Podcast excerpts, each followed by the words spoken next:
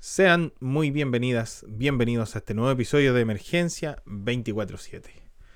Mi nombre es David Larrondo Fonseca, soy el anfitrión de este podcast y estoy muy contento de poder estar esta nueva semana junto a ustedes. Esperando que se encuentren bien junto a sus familias, en el lugar de trabajo, descansando tal vez, de pronto estudiando, no sé, no importa dónde estés ni cómo nos estás escuchando, espero que se encuentren muy bien. Extiendo la invitación a aquellas personas que se están sumando a nuestra audiencia para que puedas ir a escuchar los episodios que tenemos tanto de la primera como de la segunda temporada. Y también volver a reiterar la invitación para que puedan visitar nuestro canal de YouTube, Emergencia 24-7 Podcast, donde ahí están los episodios disponibles de el show, pero además algunos videos de eh, material inédito que se encuentran ahí. Así que si es que no has ido, te hago la invitación para que puedas ir a esa plataforma y si es de tu agrado, te puedas suscribir al canal y compartirlo con tu círculo cercano. También invitarlos para que nos puedan seguir en nuestra cuenta de Instagram, ahí en Emergencia 24.7 Podcast, para que estén en contacto con nosotros y nos puedan ir em, escribiendo en relación a los temas que les gustaría que pudiéramos abordar semana a semana. Bien, vamos al episodio de esta oportunidad entonces. He estado pensando en poder hacer la revisión de una situación clínica. ¿Les parece? Miren, estamos trabajando en un servicio de atención primaria de urgencia de alta resolución, es decir, en un SAR. Y en este lugar llega por sus medios una mujer de 60 años. Ella consulta por mareos, dificultad respiratoria y una molestia torácica que la verdad es bastante inespecífica y no puede cuantificar. Al ver a la paciente, la encontramos alerta, pero con fase de angustia. Ventila de manera espontánea, con una marcada polipnea. Su piel se aprecia pálida y la cara sudorosa. Tenemos un box disponible, así que rápidamente la pasamos para poder evaluarla. Mientras la paciente va tomando posición en la camilla, nosotros vamos valorando. Podemos darnos cuenta que la vía aérea está permeable, ya que la paciente es capaz de hablar y no hay objetos que eventualmente puedan comprometer la permeabilidad de la vía aérea, al menos en este momento. Su ventilación oscila entre las 23 a 30 ventilaciones por minuto tiene intolerancia total a la ortopnea y utiliza musculatura accesoria. Tenemos a mano el pulso oxímetro y su mejor pulso oximetría con aire ambiente es del 90%. Así que la posicionamos en posición Fowler y la apoyamos inicialmente con oxígeno por naricera o cánula nasal para lograr una pulso oximetría sobre el 94%. Hasta el momento desconocemos si es que la paciente tiene patologías de origen respiratoria como el EPOC. Sin embargo, hemos decidido aportar oxígeno en baja cuantía de manera inicial. Al palpar su pulso radial nos damos cuenta que este está débil y además nos llama la atención, está lento, regular, con una estimación de unos 30 latidos por minuto. Así que, en base a eso, decidimos hacer una monitorización de la paciente. Acá están los datos que logramos obtener. Del monitoreo cardíaco, la frecuencia cardíaca está en 35 latidos por minuto. Su presión arterial no invasiva es de 70 con 42 milímetros de mercurio, lo que nos da una PAM de 51. Su pulso oximetría ya es de 94% con 3 litros por la cánula nasal y no es posible poder evaluar esta molestia torácica en la escala de evaluación análoga del dolor, ya que la paciente no la logra comprender o cuantificar. Sin embargo, menciona que tiene esta sensación molesta en el tórax. ¿Qué les parece esta situación clínica? ¿Les suena algo familiar? ¿Cuáles creen ustedes que pueden ser las banderas rojas o los signos de alerta que nos están hablando de la condición clínica de esta paciente. ¿Qué elementos les gustaría ir a buscar en la anamnesis próxima, en la anamnesis remota y obviamente en el examen físico? Bien, lo que acabamos de describir hasta este punto es una evaluación basada en el enfoque sistemático que nos proponen varios cursos, dentro de ellos el ACLS, el EMPAC, AMLS, PHTLS, En definitiva, la mayoría de los cursos de soporte de vida. Cuando nos enfrentamos al paciente, el enfoque sistemático parte con una impresión inicial, donde vamos a identificar la apariencia del paciente, su estado respiratorio y la circulación, no necesariamente midiendo variables, pero identificando si es que existen algunas alteraciones al momento de ver al paciente. Desde mi perspectiva, la impresión inicial tiene que ver mucho con lo emotivo, con nuestras sensaciones. Es decir, este paciente pareciera que no se ve tan bien o es un paciente que sí se ve bien. No nos permite identificar solo con mirar y observar el estado del paciente si es que nos encontramos frente a una víctima que se encuentra en estado estable o inestable. Pero sí enciende nuestras alarmas. Esta impresión inicial se va construyendo en base a nuestra experiencia clínica y también al nivel de entrenamiento y conocimiento que vamos desarrollando a lo largo de nuestro ejercicio profesional. Una vez que hemos terminado con esta impresión inicial, estamos haciendo una evaluación de acuerdo al modelo ABC. De hecho, si es que aún no has escuchado nuestro episodio de la primera temporada de la evaluación clínica, creo que este puede ser un muy buen punto de inicio para el desarrollo de la situación clínica que vamos a tener acá. En definitiva, esta aproximación del ABC nos ayuda a establecer prioridades y solucionar aquellos problemas que eventualmente van a poner en riesgo la vida del paciente, como por ejemplo, en este caso, la hipoxia, la hipercapnia, alteraciones del estado ácido-base y la descompensación severa del shock, incluso cuando aún no tengamos claridad o certeza de cuáles son las situaciones que están detrás de la situación clínica de nuestro paciente. Pero al identificar que la vía aérea está permeable, al poner a la enferma en una posición que facilite su ventilación y aportar oxígeno suplementario, lo que estamos haciendo es ir dándole un tratamiento, una intervención básica a los problemas que nosotros hemos ido identificando. Pero bien, continuamos con el caso, ¿les parece? La paciente es evaluada por el equipo médico a cargo y tenemos más información. Esta sintomatología inició de manera aguda hace unos 40 minutos atrás.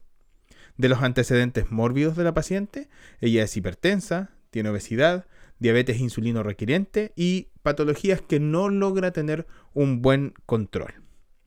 Al examen físico destaca lo siguiente. A la ocultación pulmonar hay crepitaciones finas bivasales. Tiene distensión de las venas del cuello en 30 grados de dos cruces. No hay dolor torácico a la palpación de la parrilla costal, sin embargo la paciente sigue manifestando esta molestia inespecífica en esa zona. Su abdomen es globuloso y no presenta dolor. Está con sensación nauseosa. Su llene capilar es enlentecido más de 5 segundos y la piel se encuentra fría y sudorosa. En las extremidades inferiores hay edema con fobia de dos cruces. En este punto, gracias a estos elementos de la impresión inicial, el ABC y este examen físico secundario, más los elementos de la anamnesis próxima de la paciente, ya nos dan un cuadro mucho más general de la situación que lleva a la enferma a consultar de manera aguda. ¿Cómo abordarían ustedes a esta paciente? Cuáles son algunos de los elementos que ustedes consideran son vitales de dar en el tratamiento de una enferma que se presenta con signos de inestabilidad hemodinámica en el contexto de una bradicardia? Vamos a discutir entonces algunas de estas líneas de tratamiento de acuerdo a lo propuesto en el algoritmo de bradiarritmias de la Sociedad Americana del Corazón el electrocardiograma de 12 derivaciones de nuestra paciente se aprecia un bloqueo AB completo de QRS ancho. Además, impresiona un supradesnivel en la cara inferior. Si analizamos el algoritmo de las bradiarritmias, nos plantea una aproximación basada en lo siguiente.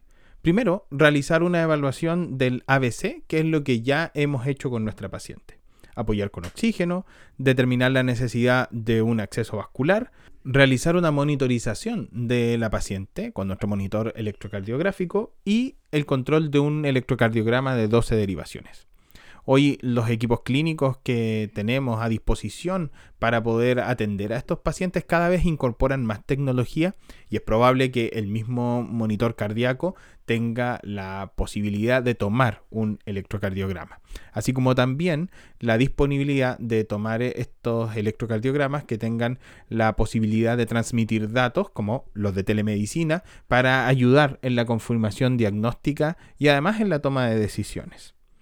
Una vez que hemos realizado estas acciones, el algoritmo nos lanza una pregunta. ¿Será que esta bradicardia está acompañado de signos y síntomas de inestabilidad? Y desde mi perspectiva es la pregunta más relevante al momento de enfrentar al paciente con bradiarritmias. Lograr identificar si es que esta alteración del ritmo está generando inestabilidad hemodinámica o no ya que independiente de si tenemos la capacidad de poder identificar cuál es el ritmo real del paciente, desde un bloqueo AB de primer grado hasta un bloqueo de tercer grado, la escalada de tratamiento que le vamos a dar a la bradicardia sintomática será exactamente la misma, con algunas pequeñas consideraciones que son las que vamos a ver a continuación. Pero antes, ¿les parece si recordamos los signos y síntomas de inestabilidad que debemos evaluar en la paciente? Alteración del estado mental por hipoperfusión cerebral, eh, signos de shock, hipotensión, sistólicas menores de 90 milímetros de mercurio, signos de insuficiencia cardíaca y la presencia de dolor torácico. Si lo contrastamos con la paciente que estamos atendiendo, ella cumple con cuatro de estos signos y síntomas, convirtiéndola en una paciente que está cursando con una bradicardia inestable. Entonces, ¿cómo poder abordar, cómo poder dar el soporte adecuado para lograr revertir esta inestabilidad? El primer eslabón del tratamiento para las bradiarritmias inestables es el uso de la atropina. Esta ha tenido alguna variación de acuerdo a las últimas actualizaciones. Hoy se puede administrar un miligramo de atropina cada 3 a 5 minutos, pudiendo llegar a una dosis total de 3 miligramos. Sin embargo, ¿será que todos los pacientes con bradiarritmias inestables deben recibir la atropina? Eso siempre ha sido materia de discusión, ya que hay algunas consideraciones importantes que debemos tener en cuenta antes de poder administrarla, como por ejemplo evitar el uso de la atropina cuando nos enfrentamos a bloqueos de QRS ancho. El efecto de la atropina va a ser principalmente en el nodo sinusal, en el territorio supraventricular. Por lo tanto, cuando nos enfrentamos a bradicardias que están siendo generadas en el territorio ventricular o bajo el nodo atrioventricular, la atropina no va a lograr aumentar las contracciones ventriculares efectivas, que es en definitiva lo que estamos buscando. Y la otra consideración es que no está recomendado cuando nosotros estamos sospechando de un síndrome coronario que esté detrás de esta bradiarritmia, ya que la atropina eventualmente puede aumentar también el consumo de oxígeno miocárdico al aumentar la frecuencia cardíaca. Y esto puede agrandar las zonas que están sometidas a isquemia en el contexto de un síndrome coronario agudo situación que está cursando la paciente que estamos evaluando en esta oportunidad. Es decir, tiene las dos consideraciones para las cuales no sería tan recomendado administrar la atropina. Entonces vamos a nuestra segunda alternativa. Y esta segunda alternativa de tratamiento, que es el marcapaso transcutáneo, es la alternativa que van a requerir todas las bradicardias que están produciendo sintomatología en el paciente, ya que el efecto de la atropina será momentáneo. Su vida media bordea los 3 a 5 minutos y no vamos a tener el efecto farmacológico de manera persistente. Por lo tanto, nos va a ayudar como un puente hasta llegar a este tratamiento definitivo que va a ser el marcapaso. De hecho, te quiero invitar para que vayas a nuestro canal de YouTube y puedas ver el video que tenemos de la programación del marcapaso en un monitor Sol Serie X. Les voy a dejar el link del video acá en la descripción. El marcapaso es el tratamiento que se utiliza en todas las bradicardias inestables independiente del tipo de bloqueo y consiste en un estímulo eléctrico externo que va a buscar generar contracciones ventriculares. ya que nuestro corazón tiene la capacidad de responder frente a estímulos eléctricos internos. El corazón tiene esta capacidad de poder mezclar estas dos respuestas. Cada respuesta mecánica tiene un subyacente eléctrico. Y de esta manera artificial, lo que estamos buscando es aumentar la cantidad de contracciones ventriculares efectivas. ¿Cómo poder implementar una estimulación adecuada con marcapaso? Bien, aquí hay algunos de los pasos básicos y otros más específicos de cómo poder hacerlo. Lo primero es tener un monitor que cuente con la modalidad de marcapaso. Hoy en día, como les mencionaba, los monitores cada vez tienen más tecnología, más aplicaciones y es fácil poder contar con ellos. Además, necesitamos tener los parches del marcapaso que sean compatibles con el monitor. Además de que los parches sean compatibles, es necesario verificar dos detalles. Que el gel de los parches esté en condiciones óptimas. Lo que más afecta este gel son las temperaturas de almacenamiento. Y lo segundo es poder identificar que el cable está indemne para que facilite la monitorización del paciente, pero también la entrega de la energía. Estos parches se van a posicionar en las mismas zonas del tórax donde ubicamos los parches de reanimación o los del DEA es decir, bajo la clavícula derecha para external y más o menos en el quinto espacio línea media axilar izquierdo. Se pueden considerar además otras posiciones, al igual que el uso de los parches del DEA, y esta posición es la posición anteroposterior. Este punto es súper relevante porque cuando tenemos problemas para lograr una adecuada captura electromecánica, la posición anteroposterior de los parches puede ser de mucha utilidad. Bien, pero hasta ahora hemos descrito los elementos que necesitamos del monitor. ¿Qué necesitamos del paciente? Lo que ya sabemos, necesitamos un paciente con una bradicardia que tenga signos de inestabilidad y aunque sea un detalle que esté monitorizado su ritmo cardíaco con el mismo monitor que le va a entregar los estímulos externos en modo marcapaso. Estos estímulos son eléctricos y van a viajar a través de la piel, músculo hasta llegar al miocardio buscando generar esta contracción ventricular. Esta terapia no tiene ninguna sensación agradable, muy por el contrario, producirá molestia y dolor. Y tenemos que velar por mantener el confort del paciente mientras se hace la estimulación.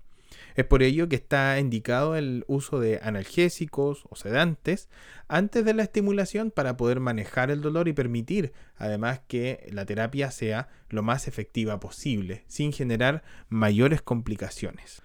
Por lo tanto, de acuerdo a los requerimientos del paciente y la disponibilidad de fármacos, podríamos utilizar opioides, benzodiazepinas u otros fármacos que ayuden a disminuir el dolor del paciente y le entreguen confort mientras esté utilizando esta terapia.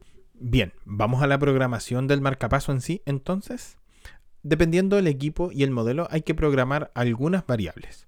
Hay que programar la frecuencia de estimulación y el output, es decir, la energía con la cual va a estimular el marcapaso, la cual se expresa en miliamperes. Y en algunos monitores se puede programar el modo del marcapaso, es decir, si es que este va a ser fijo o a demanda. Es acá entonces donde debemos determinar cuál es la frecuencia de estimulación.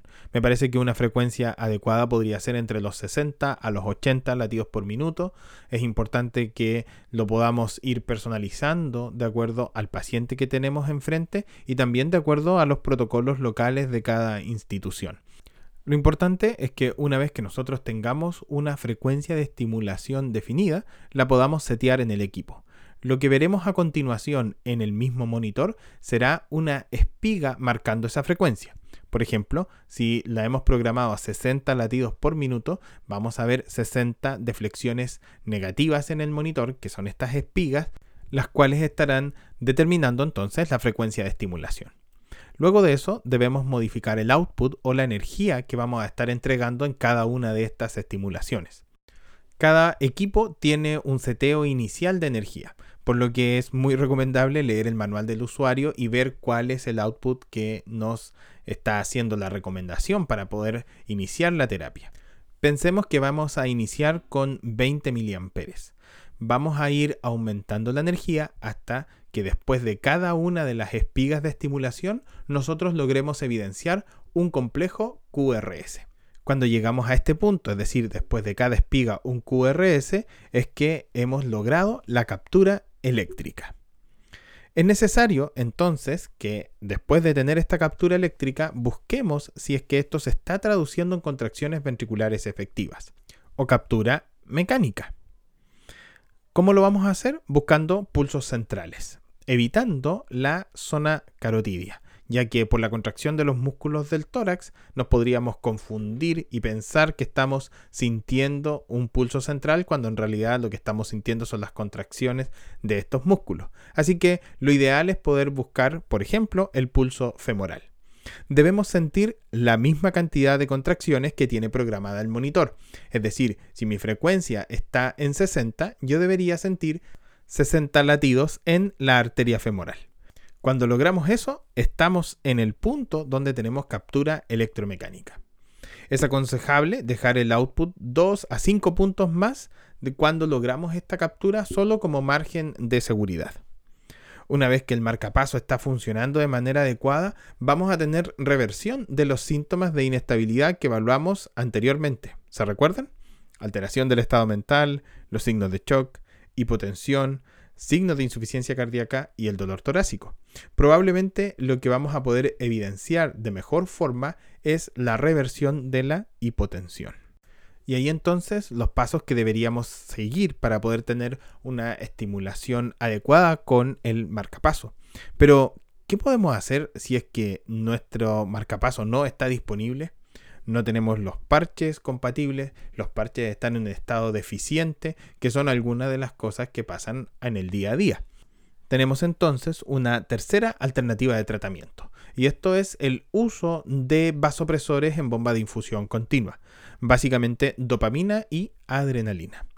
Estas medidas son alternativas cuando el marcapaso no está disponible o cuando pese a tener una buena captura electromecánica no logramos reversión total de los síntomas. Para ello, vamos a necesitar un acceso vascular exclusivo por donde administrar estos medicamentos. La dosis de la dopamina es entre 2 a 10 gamma kilo minuto y la de la adrenalina de 2 a 10 gamma minuto. Esta tercera medida es muy útil y nos va a ayudar a revertir los síntomas del paciente, pero no está exenta de complicaciones, al igual que el uso del marcapaso y que el uso de la atropina. Las complicaciones más frecuentes es que ambos medicamentos son arritmogénicos, aumentan el consumo de oxígeno miocárdico y esto puede ser contraproducente si es que estamos pensando que nuestra paciente está cursando con un síndrome coronario. Pese a estas consideraciones, no está contraindicado su uso en este tipo de pacientes, ya que el objetivo terapéutico es buscar revertir los signos de inestabilidad y el uso va a ser por periodos cortos hasta lograr dar un tratamiento definitivo a esta bradiarritmia. Y ese punto me parece importante. Estas tres alternativas terapéuticas, la atropina, el marcapaso transcutáneo y el uso de drogas vasopresoras como la dopamina y la adrenalina están buscando revertir los síntomas y dar un soporte hasta llegar al tratamiento definitivo, el cual en la gran mayoría de los casos será la implantación de un marcapaso. Veamos entonces el desenlace de la paciente que estamos evaluando. Finalmente, nuestra enferma logra ser estimulada de manera adecuada con un marcapaso con una frecuencia de 60 latidos por minuto y con un output de 50 mA logramos una adecuada captura eléctrica y mecánica. La paciente se mantiene confortada ya que recibió 50 gamas de fentanilo. Se coordina el traslado de la paciente hacia el servicio de urgencia más cercano que puede resolver el problema clínico definitivo de la paciente y se considera además dar terapia antiagregante plaquetaria. De esta manera también estamos llegando al final de este episodio acá en Emergencia 24/7. Espero que el desarrollo de esta situación clínica sea de utilidad para cada uno de ustedes. Les vuelvo a hacer la invitación para que se puedan suscribir ahí en la plataforma donde nos están escuchando y si este contenido te gusta y ha sido de utilidad para ti, te invito para que lo puedas compartir con tu círculo cercano. Nos vemos la próxima semana acá en emergencia 24/7.